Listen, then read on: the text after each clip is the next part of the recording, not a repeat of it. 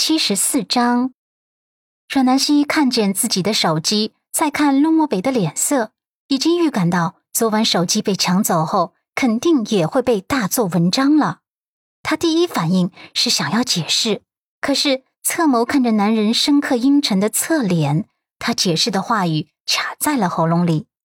深呼吸，光裸的脚趾在车地毯上难过的收紧。手指紧紧的扣着丝被，脸色苍白的像是没有生命、没有呼吸的瓷娃娃一般，心里那些难堪和痛苦都宛如丝线一样的交缠在一起，怎么理都理不顺。他换了一种方式，不再卑微的祈求他给他一个解释的机会。他说：“我知道，我现在想要解释说这手机上面被人做了文章，六先生肯定不信。”我猜这手机里面应该还有更劲爆的内容，给我设局的人手段会很恶劣的，比如说尺度过大的偷情短信之类的。他看着陆漠北，眸光不躲闪，而是透着一丝希冀。陆漠北竟有那么一刻希望他说的是真的。他沉沉的看了他一眼，将手机丢给他，解锁。阮南希抓住这个难得的机会，颤抖着手机解锁，然后翻看短信对话框、微信对话框以及其他一切社交工具的对话框，却没有找到他想象中的陷害短信。通话记录那一栏倒是显示了六通世修哥给他打过来的未接电话，他有些傻眼了。温子星这一次居然变精明了。每一个环节都设计的这么缜密，只留下未接电话，并没有留下任何短信，这才符合偷情的潜规则。那几通没有被接通的电话，就像是某一时候的对接暗号一样，响一下就挂断。陆漠北坐在他身边的位置，眸光盯着他的手机，甚至毫无知觉的随着他翻阅手机的手而眸光起伏。一开始是希冀的，然后失望，最后懊恼。他真是疯了，才会想要相信他的话。有那么一刻，他真的希望他说的是真的。他希望是有人设局陷害了他，希望那个人在他的手机里面留下更难堪的短信来陷害他。可是没有，手机上面只有几通未接电话。他的嘴角。慢慢的勾起自嘲的弧度，一连打了六通电话都没敢接通，是在传递暗号吗？阮南希，你还有什么好说的？他的嗓音自带沙尘暴。阮南希握着手机的手指渐渐的收紧，眼眸也有些生疼，好像被他那些沙尘暴给迷了眼睛。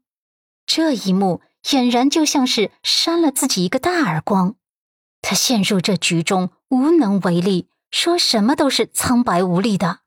手机响了，他一看是母亲打来的，他猜到母亲可能已经看到了新闻报道，他本能的想要从母亲身上汲取一丝丝的温暖，因为母亲从小就认识顾世修，也知道他跟顾世修之间从来都只有单纯的邻家兄妹之情。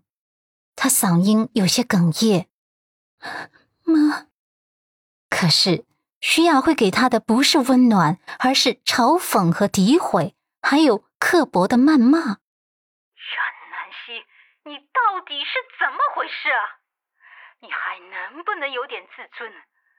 你是要将我跟你爸爸的脸通通都丢光吗？我让你去参加你小婶婶的订婚典礼，你却跟顾世修睡到一块去了。你这是膈应你小婶婶，还是作践你自己？你脑子是被门缝夹过了吗？才会干出这种丢人现眼的事情来？你看看直播平台上有多少人在骂你！早知道你这样，我当初还不如养条狗。这样的言语犀利的仿佛割伤了他的肌肤，每一寸肌肤都遍体鳞伤。他听不下去了，挂断了电话，小脸埋在掌心中，肩头受伤的颤抖着。陆漠北的身子一直紧绷着，眸光暗沉着，里面像是有乌云在翻搅。蓝子琪暗暗的吸了一口气，哪有母亲这么说自己女儿的？言语真的太犀利，太刻薄了。他透过后视镜，悄悄的看了阮南希一眼。他的第一反应不是他有多么狼狈，而是很柔弱。不知道为什么，他从内心希望这件事有转机，希望是误会。再看总裁周深那种冰寒的磁场，他收敛呼吸，默默的降低存在感。很快就回到了六宅。原本雕梁画栋的亭台楼阁，充满了浓郁的中式建筑气息，此刻却显得有些压迫。陆漠北下车，不由分说的将他拉下车。阮南希的眼角已经有了泪痕，却在死死的强忍着，手中还紧紧的攥着手机，被他扯得一个趔趄，撞到了旁边的铁艺雕花大门，手肘处瞬间就破了皮，流血了。陆漠北的眸光颤了一下，阳光下那一滩鲜红刺得他的眼眸有些疼。